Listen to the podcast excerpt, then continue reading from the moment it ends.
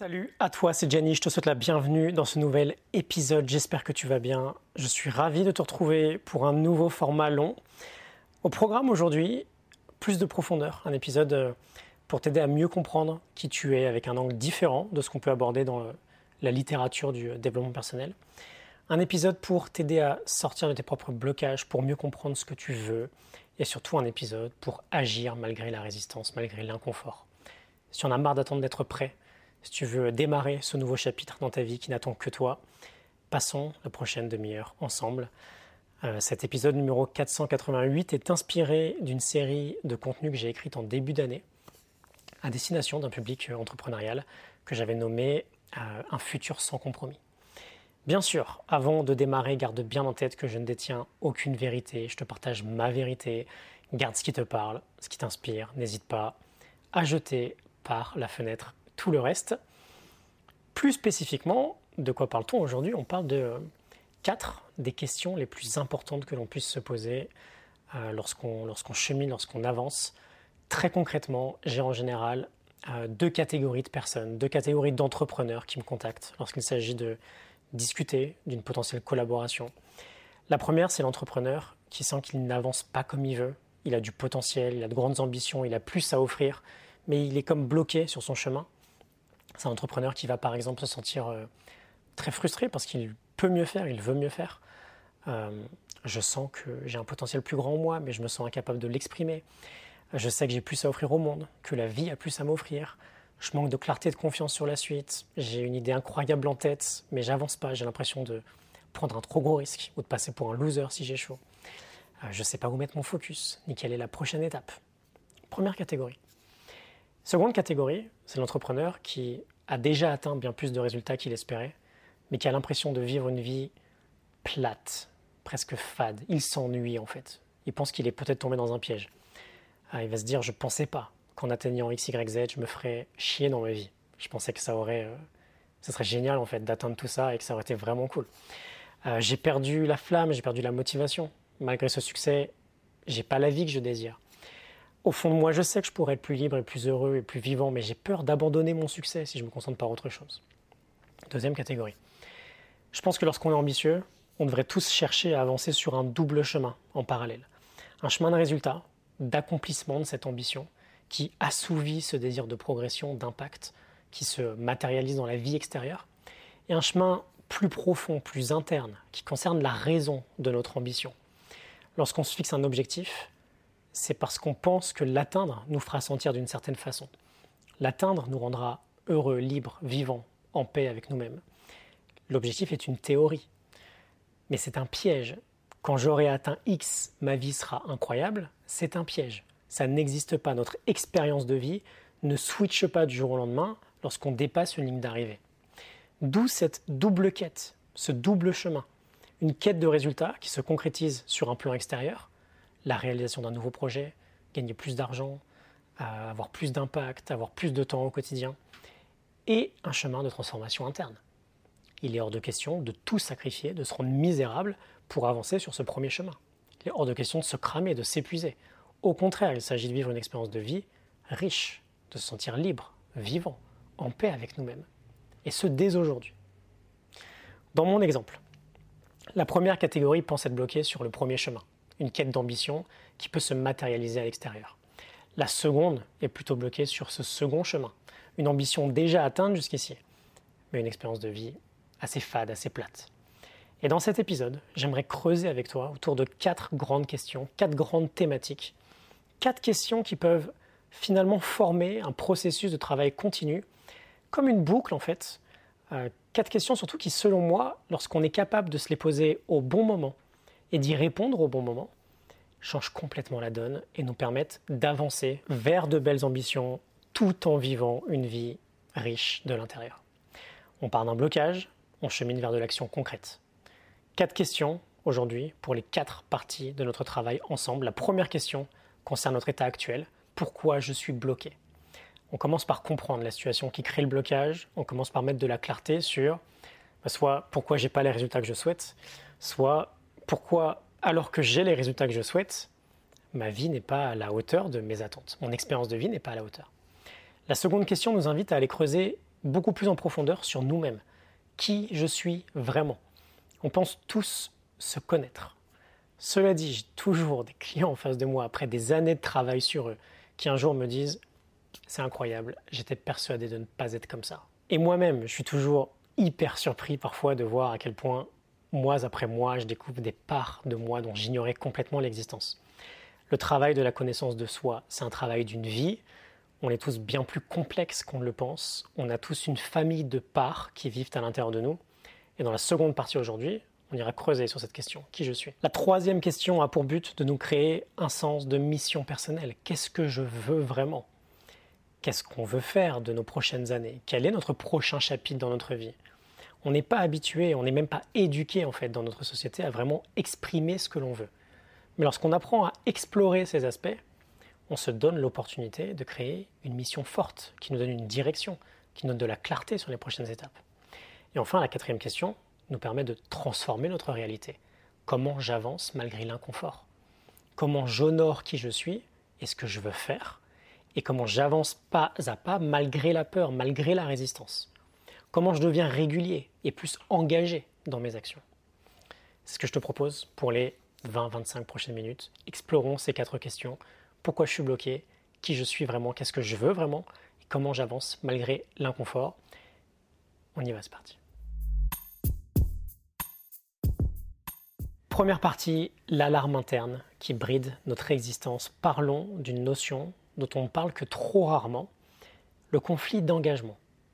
Sans s'en rendre compte, on est malheureusement tous concernés lorsqu'on veut quelque chose ou qu'on pense le vouloir et qu'on se sent profondément engagé vers cette chose, il nous est extrêmement difficile de réaliser seul qu'inconsciemment, il y a des parts en nous qui ne veulent pas la même chose et qui, hélas, ont beaucoup plus de pouvoir qu'on ne le pense. Des parts dont les votes comptent triple. Il y a quelque chose en nous qui veut avancer, qui a de l'ambition, qui veut vivre une expérience de vie bien plus kiffante. Mais il y a également des parts qui nous protègent. Par exemple, des parts qui nous protègent de tout ce qui pourrait être inconfortable pour nous qui nous protège de tout ce qui pourrait nous faire perdre quelque chose, de l'argent souvent, euh, du matériel, des parts qui nous évitent de passer pour des crétins auprès de nos proches. Ces parts qui nous protègent, dont les votes comptent triple, elles ont un unique job qui consiste à nous protéger, et elles le font à merveille. C'est une bonne chose, on peut vraiment les remercier, car sans elles, notre espèce n'existerait sans doute plus à l'heure actuelle.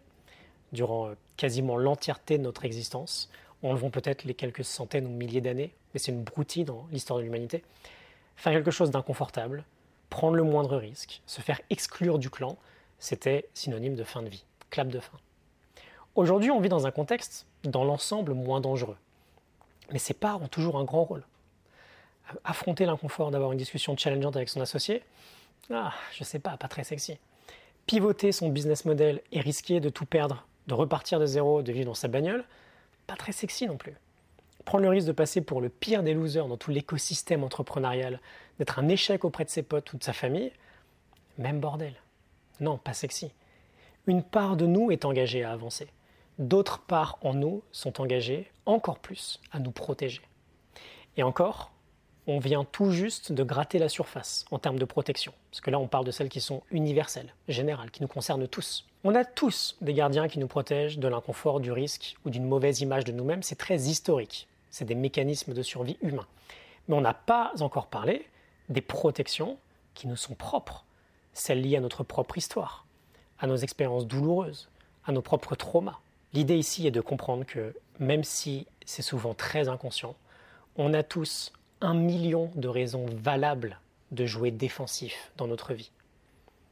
Ils sont sympas, ces protecteurs en nous, et effectivement, on peut les remercier de nous protéger autant. Mais d'un autre côté, on le sait, ce sont des mécanismes qui vont brider terriblement notre avancée. Imagine avoir chez toi une alarme qui se déclenche au moindre danger. Dans l'idée, c'est plutôt safe. Il risque pas de t'arriver grand-chose. Mais si cette alarme se déclenche 28 fois par jour au moindre souffle du vent, ça peut vite devenir un cauchemar. Et c'est un peu ce qui peut se passer chez nous.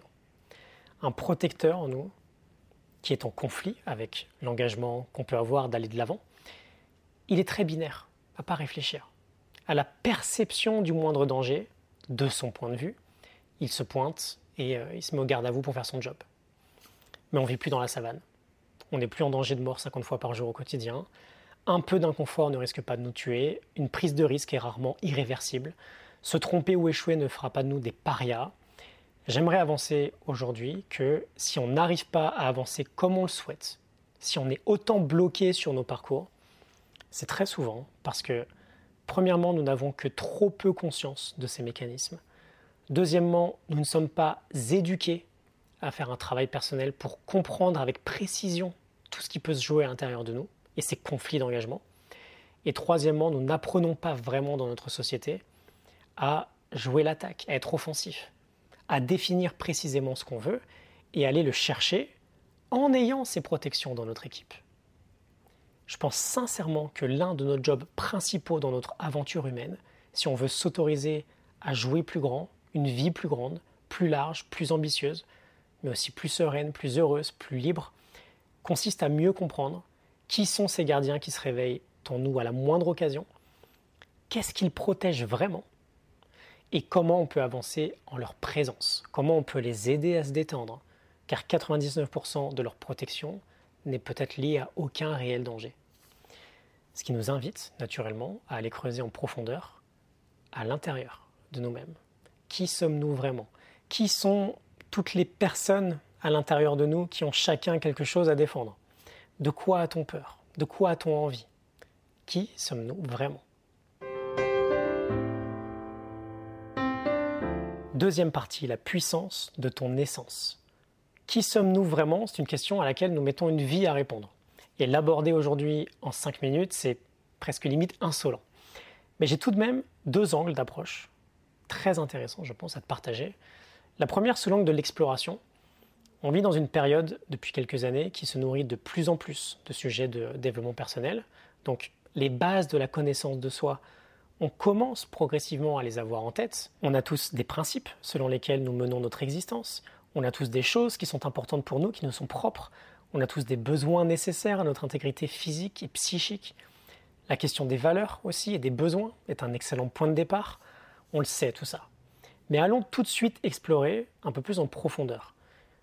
Au sens médical du terme, nous ne sommes pas tous schizophrènes, mais prenons conscience du monde qu'il y a à l'intérieur de nous. En langage IFS, Internal Family System, on en reparlera très bientôt, on parle de parts. Je vais te donner un exemple ridiculement simple, mais ça t'est déjà arrivé, j'imagine, un million de fois, d'avoir l'impression que face à une décision, tu as une voix à l'intérieur qui t'incite à choisir A, tu en as une autre qui t'incite à choisir B. On a tous conscience que nous pouvons avoir différents types de personnalités en nous, mais on n'apprécie pas suffisamment à quel point ce sont des parts distinctes en nous. Ce qui peut sembler bizarre. On n'est pas juste une personne en fait. On est une composition. Une part en nous peut vouloir quelque chose. Une autre préfère peut-être rester discrète. On a des côtés de nous qu'on apprécie. On a d'autres côtés qu'on aime beaucoup moins, voire même qu'on déteste. On peut avoir peur aussi de certaines parts à l'intérieur de nous. Ah, je ne vais pas passer à l'action parce que si je me trompe, j'ai mon critique à l'intérieur qui va me ruiner toute la journée. Et par exemple, quand ça nous arrive de ressentir une très forte émotion dans un certain contexte, alors que pour une autre personne, ça déclenche absolument rien. Quand on peut ressentir une forte colère, quand on nous dit quelque chose, alors qu'on a dit la même chose à notre voisin et lui il est resté de marbre face au même discours, c'est peut-être une part protectrice en nous qui se manifeste qui protège elle-même une autre part blessée. Et quand cette part blessée se sent menacée, un comportement en nous prend le dessus sur notre propre système. Et j'aimerais t'aider à prendre conscience que les explorations autour de tout ce que tu recherches dans la vie, les types d'objectifs que tu peux fixer, les peurs que tu peux avoir, les émotions que tu évites, les situations qui t'activent émotionnellement, sont autant de portes d'entrée vers l'univers complexe que tu proposes. Chaque jour, on peut tenter d'ouvrir ces portes vers plus de connaissance de soi. De quoi as-tu vraiment peur? Quels sont les objectifs récurrents que tu te fixes? Quel est ton but ultime dans la vie? Quelles sont les situations que tu évites car trop inconfortables, émotionnellement ou physiquement? Qui fixe ton propre objectif? Est-ce que par exemple c'est l'enfant blessé qui veut prouver à son père qu'il est capable et qu'il a de la valeur? Ou est-ce que c'est une part profondément libre de toute blessure? Je t'ai parlé de deux angles pour euh, ces quelques minutes sur le sujet. Un angle d'exploration avec différentes portes que l'on peut ouvrir.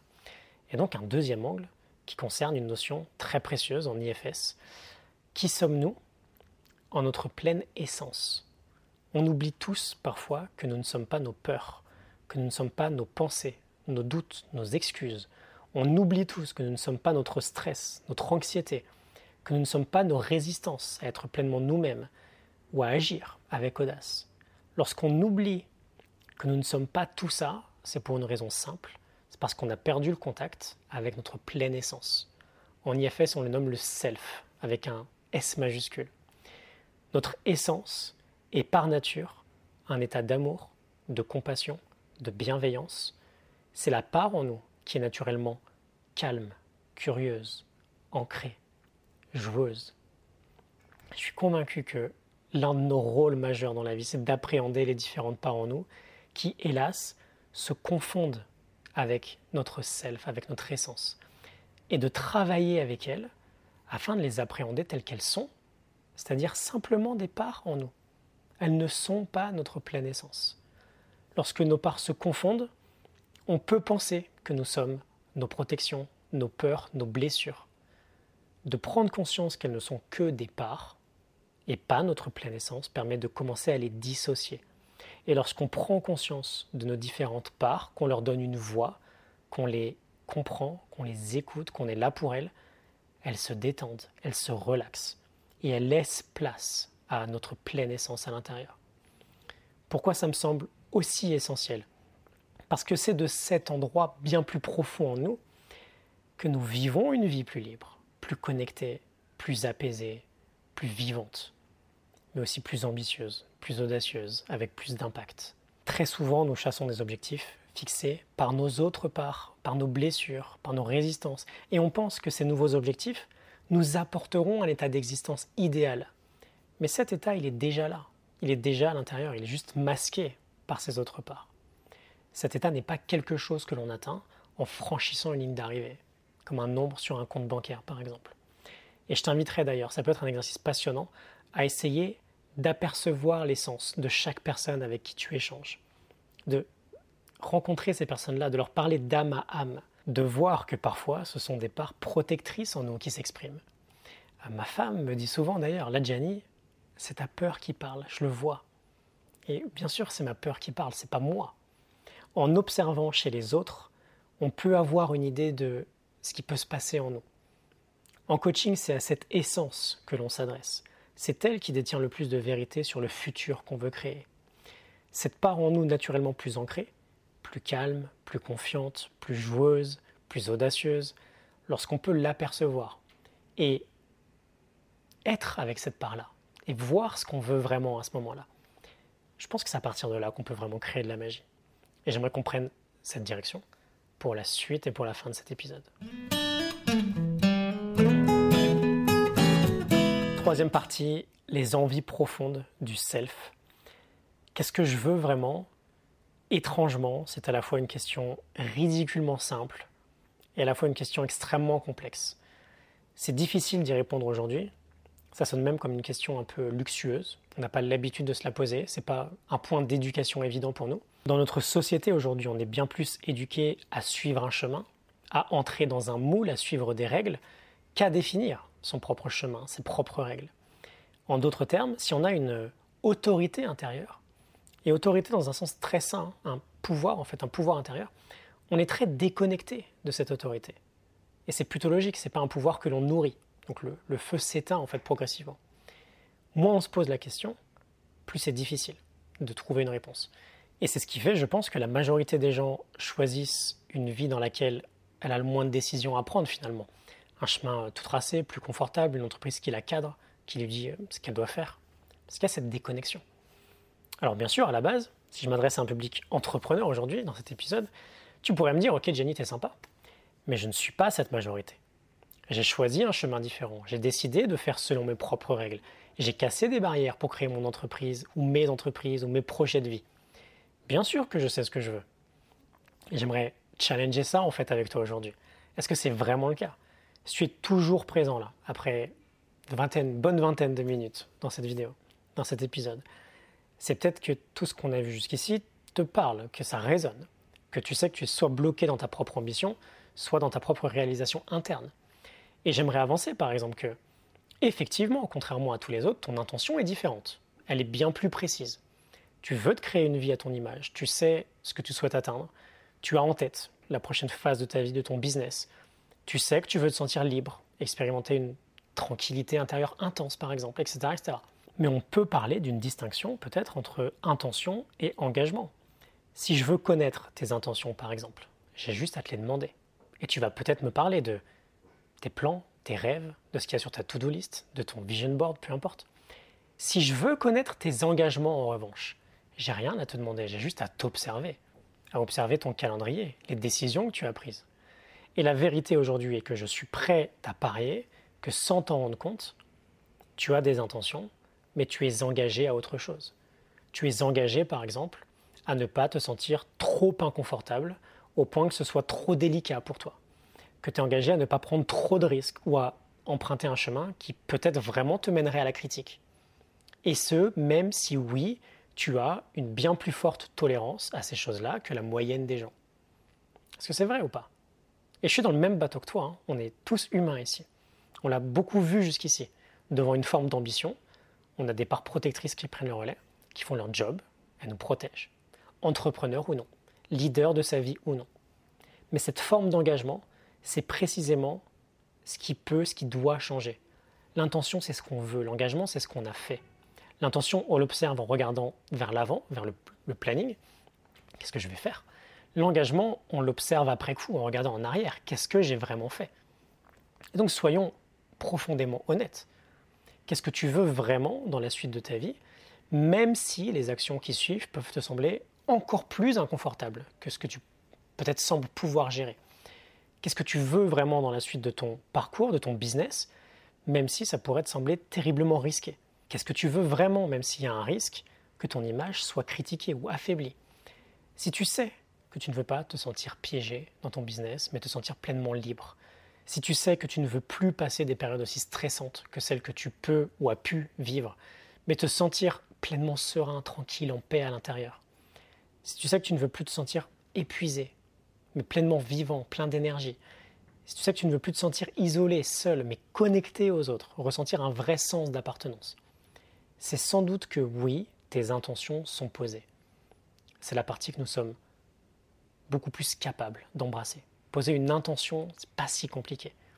Mais quand on touche un sujet vraiment très excitant, waouh, c'est, c'est clair que j'adorerais faire ça. J'adorerais attaquer ce nouveau marché. J'adorerais avoir de nouvelles offres. J'adorerais travailler trois fois moins.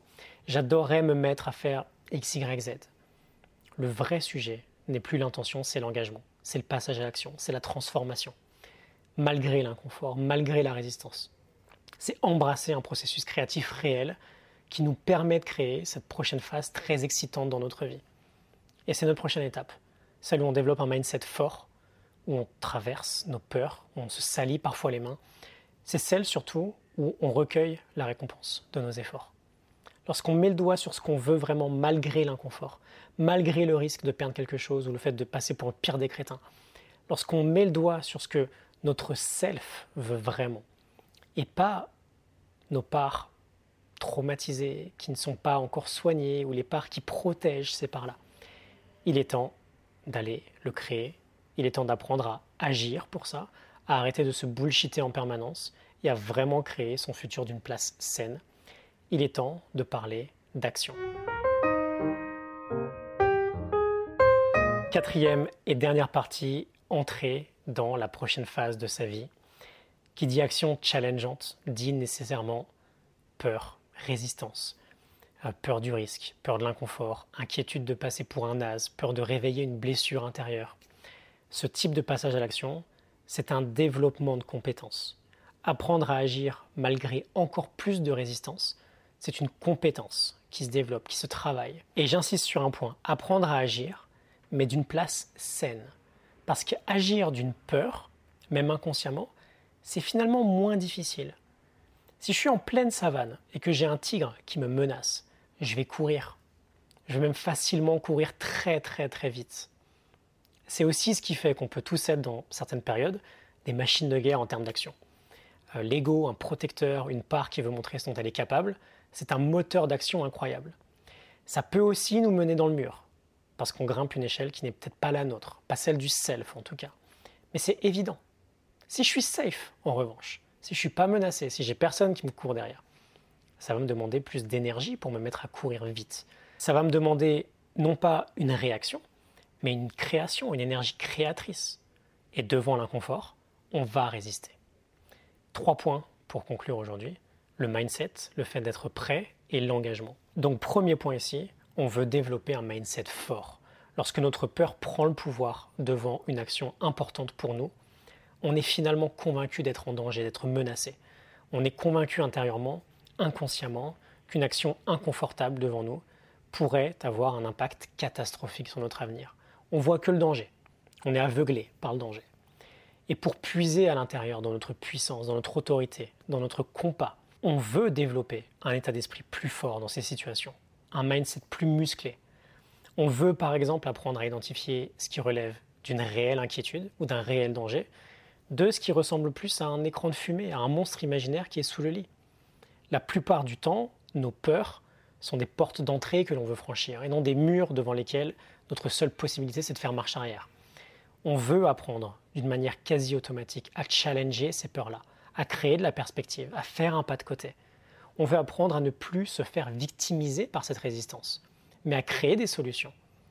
Cette première étape en elle-même nous permet déjà de réduire notre anxiété, de créer de la confiance et de nous placer sur une direction.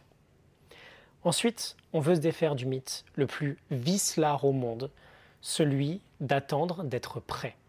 Je le ferai quand je serai prêt. J'irai passer ce coup de fil, faire ce move, entreprendre ce projet, peu importe, quand je serai prêt. Sois honnête avec toi-même deux minutes dans ces situations. Est-ce qu'il y a quelque chose aujourd'hui que tu feras quand tu seras prêt? Et si oui, essayons un truc, soyons dans la vérité. Remplace le quand je serai prêt par quand je me sentirai en pleine confiance, quand j'aurai de la clarté sur ce que je dois faire, quand je, sentirai, je me sentirai pardon, complètement en sécurité, quand je serai sûr que ça marchera, quand ça ne me paraîtrait plus aussi dangereux de le faire, quand j'aurai plus de doutes sur ce que je vais faire. C'est vrai ou pas? Pourquoi c'est le mythe le plus vicieux possible? Parce que notre quand je serai prêt est en réalité un énorme bullshit corrélé à quelque chose qui ne se produira jamais. Jamais j'aurai une clarté absolue sur ce que je vais faire. Jamais j'aurai plus aucun doute. Jamais j'aurai une pleine sécurité ou une pleine confiance. Tout ça, ça s'acquiert en chemin, ce n'est pas un prérequis. Non, ton action inconfortable semblera toujours incertaine, étrange, dangereuse. Sinon, on ne parlerait jamais d'audace ou de courage. C'est en mettant un pied devant l'autre qu'on trouve tout ça. On trouve de la clarté dans l'action, pas dans une boule de cristal. On trouve un sens de confiance et de direction sur le chemin, pas en se préparant éternellement. On arrête d'attendre d'être prêt. Et enfin, parlons d'un réel engagement. Ça nous arrive à tous. On lit un bouquin, on regarde une vidéo, on participe à une retraite, à un séminaire et on est on fire. On est ultra motivé, on est profondément inspiré à avancer. Mais lorsqu'on n'a aucun compte à rendre, qu'on est voué à soi-même la plupart du temps, tout ça redescend très vite. On fait une gueule de bois de dopamine, on n'a plus la même énergie. Devant nous se trouve toujours une action qui nous fait avancer. Et malgré l'inconfort, la résistance, le risque, tout ce qu'on désire commence à se trouver juste derrière cette action-là? Juste une action. Et on crée une possibilité de cascade devant nous. Une étape qui en entraîne une autre, puis une autre. Une opportunité qui en entraîne une autre, puis une autre, puis une autre lorsqu'on s'engage vis-à-vis de soi-même, ou encore plus puissant, évidemment, vis-à-vis de quelqu'un d'autre, on n'attend plus le moment parfait. On n'attend plus d'être prêt. On tombe plus dans ces pièges-là. On a des comptes à rendre peut-être. Donc on apprend à agir avec régularité dans cet inconfort. Et sur le chemin, on observe la magie se dérouler. Alors oui, on a les mains sales, mais on trouve de la clarté soudainement. On trouve notre direction. On progresse. Si on s'est trompé, c'est pas grave, on ajuste, on corrige. Et non seulement on catalyse notre expérience, on avance plus vite, on poursuit nos objectifs perso, pro, financiers avec plus d'ambition, mais dans le même temps, on y trouve une réelle et profonde satisfaction. On y trouve de la paix, on se sent vivant parce qu'on a les mains dedans, ça y est, on y est, on crée notre futur. On ne tolère plus les excuses, on devient un vrai créateur. Notre temps sur Terre est limité. On ne peut pas prédire le moment où tout s'arrêtera pour nous. C'est peut-être dans 10, 20, 30, 60 ans, et c'est cool, mais c'est peut-être demain, c'est peut-être dans deux heures, c'est peut-être dans une semaine, c'est peut-être dans un an. C'est peut-être moins cool du coup. On ne peut simplement pas se permettre d'attendre le moment parfait pour se lancer dans cette nouvelle phase de notre vie. Peu importe que ce soit le chemin A avec une forte ambition, un chemin B avec un chemin plus interne ou les deux en parallèle. On ne peut pas se permettre d'attendre la permission de qui que ce soit autour de nous. Ça doit venir de nous. On travaille dès aujourd'hui à se sentir plus vivant, plus libre, plus heureux, plus connecté, plus dans le jeu. On avance et on progresse dès aujourd'hui en musclant notre état d'esprit, en définissant un plan d'action et en nous engageant avec intensité.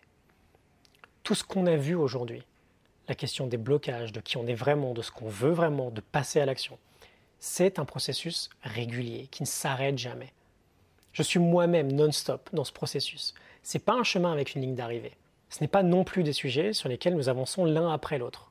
Devant chaque action, ce sont des chemins parallèles. Et c'est le processus sur lequel mes clients et moi collaborons ensemble semaine après semaine. On travaille sur des enjeux importants qui créent des résultats importants. On travaille pour vivre une expérience de vie riche sans se rendre misérable. Parce que trader de gros résultats contre du stress ou de l'épuisement, c'est pas le jeu auquel je joue. Deux points pour finir cet épisode. Allez, trois en réalité. Le premier, je te félicite d'être arrivé jusque-là. Le second, si tu es encore là, c'est que j'imagine que tout ça t'a parlé, tu aurais bien mieux à faire sinon dans cette vie euh, très occupée. Qu'est-ce qui t'a parlé du coup? Qu'est-ce qui a résonné? Faisons un point de réflexion puissant. Prends le temps d'approfondir. Qu'est-ce qui s'est passé à l'intérieur de toi? Devant quelques paroles que j'ai pu prononcer par exemple. Et le troisième, j'accompagne chaque année une poignée d'entrepreneurs, de solopreneurs, de dirigeants, d'associés. Je ne peux pas te promettre que j'ai une place disponible au moment où tu consultes cet épisode, mais si ça te parle et que tu souhaites qu'on échange ensemble sur cette prochaine phase dans ta vie, je te mets un lien en description et je serai ravi de voir avec toi euh, quelles pourraient être les euh, prochaines étapes. Pourquoi je suis bloqué, qui je suis vraiment, qu'est-ce que je veux vraiment, comment j'avance malgré l'inconfort? J'ai hâte de te retrouver pour de prochains épisodes. Je te souhaite une excellente journée et je te dis à très bientôt. Salut.